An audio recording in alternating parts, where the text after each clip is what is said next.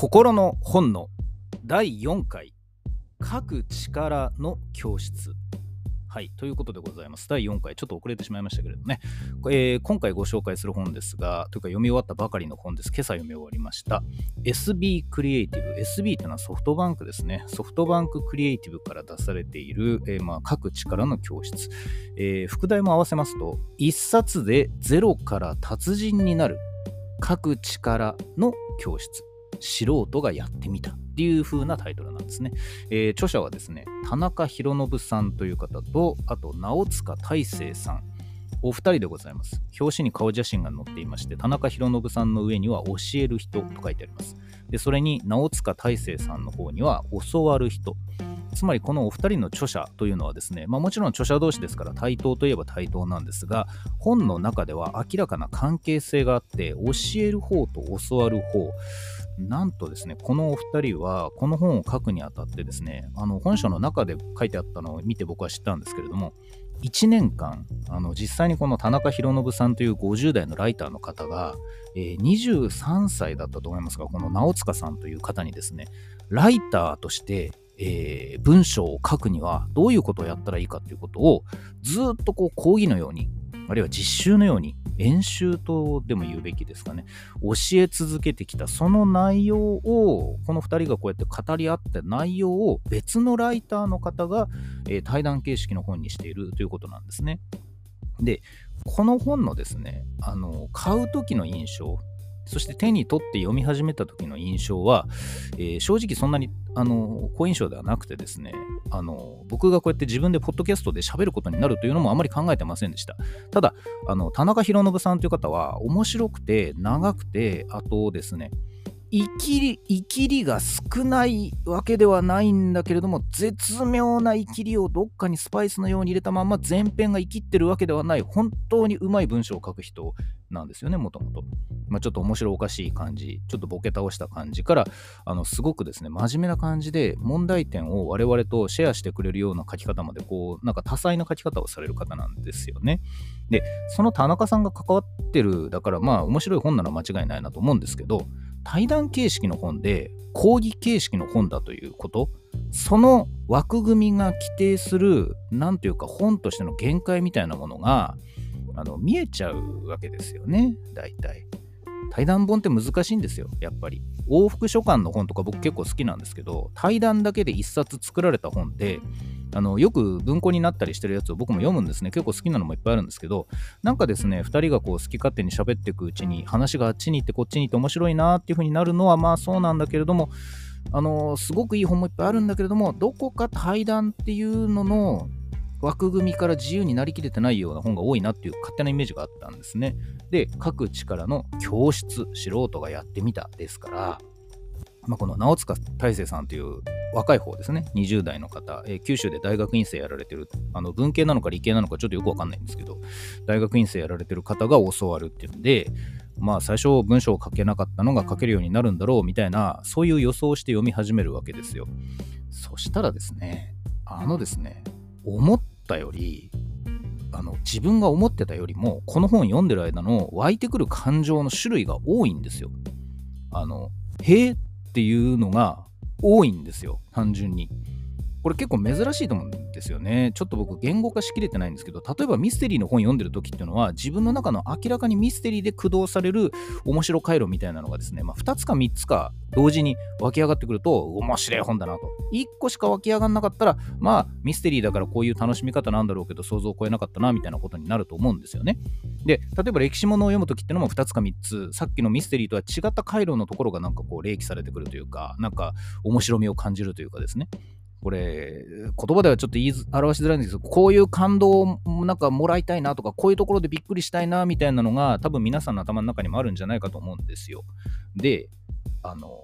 書く力の教室ってこれつまりライティングについての本なんですよね。で、ライティング、ライター、人からお金をもらって、クライアントから依頼を受けて文章を書いて、ウェブとか本とかあのパンフレットとかに文章を載せて、それでお金を稼いでいく人であります。それをになれるようになる。こんな1億総 SNS で作家とかライターにすぐなれる時代に今更何をって感じがしませんか？僕はするんですよね。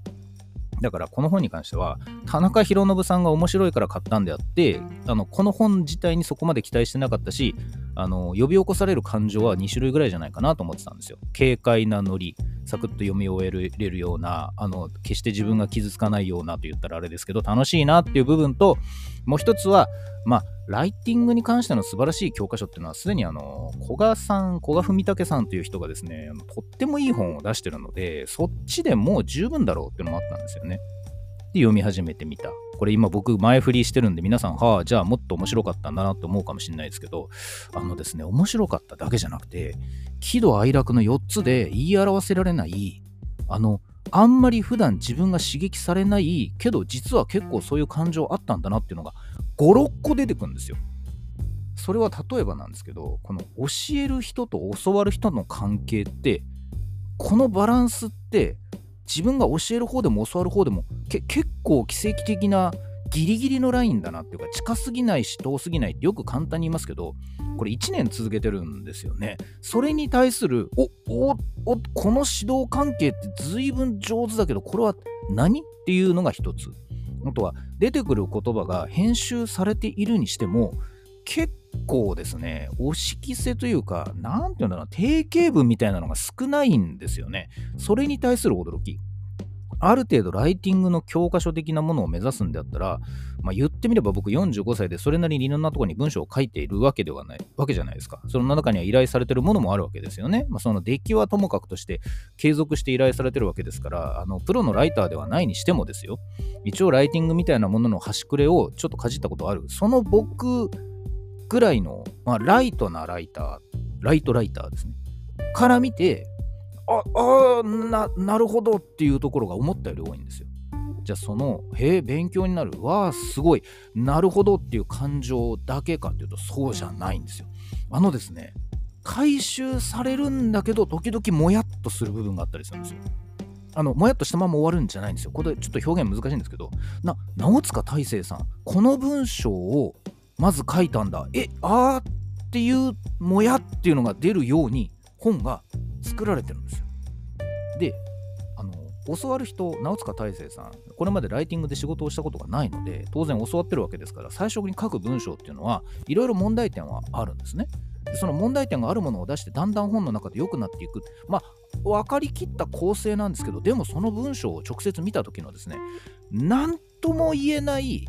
あのこの人下手ではないんだろうなっていう感覚とかなんならここで教わらなかったらそのまんま自分でブログを書きブログを書き続けることで多分5年とか10年経ったら一発のブロガーになるんだろうなっていう人の弱弱な時期っていうのを見てる感じなんですけどそこに教える人が割と優しめにでも的を外さずにコミットしていく感じってですね。あのちょっと予想してたのと違う感情が出てくるんですね。僕さっきから感情って何回言ったかなこの本の感想を言うにあたって自分の感情のことを言うことになるとは正直思ってませんでした。あの、えっ、ー、と、やってみたというタイトルもそうだし、あと、達人になるという前あの前振りじゃなくて、なんて言うんでしょう、ジャックととかもそうなんですけど、そういう教わる系の本で駆動されるはずのない感情が同時に出てくるっていう意味で、あれ、この本って読んでて本当に面白いんじゃないかなって思ったんですよね。ちょっと帯の文章を読んでみますね。テーマ選び、資料の収集、調査、分析、取材、構想、執筆、構成など、プロのライターが書いて稼ぐために必ずやっている55のことって書いてあるんですけど、いや、そうなんですけど、それらを順番に読まされた感じゃないんですよ。な、何なんでしょうね。ここの本僕2023年に読んだどの本とも似てないんですよね。まさかこういう感想になると思ってなかったんです。で、あのー、今僕 SNS でほとんどうまく受信ができてないんですけど、帯を見る限りですね、ここまでやるか、古賀文武って書いてある。古賀さんもこの本を読んで、ここまでやるかって反応してる。このリアルタイムで果たして SNS などにどういう言葉を古賀さんが書いたのか、どうやって感動したのか、今僕は見逃したことをちょっと後悔しています。ということでですね、今回のこの書く力の教室、田中宏信さんがすごい、まあそれはそうなんです。直塚大成さんが立派である、それもそうなんです。で、この本をまとめたライターさんもすごいんだと思うんですけど、な、なんでしょう？得意な本です。もしかしたら2020年代前半からここまで一回も読んだことがないかもしれない面白い本でございました。以上です。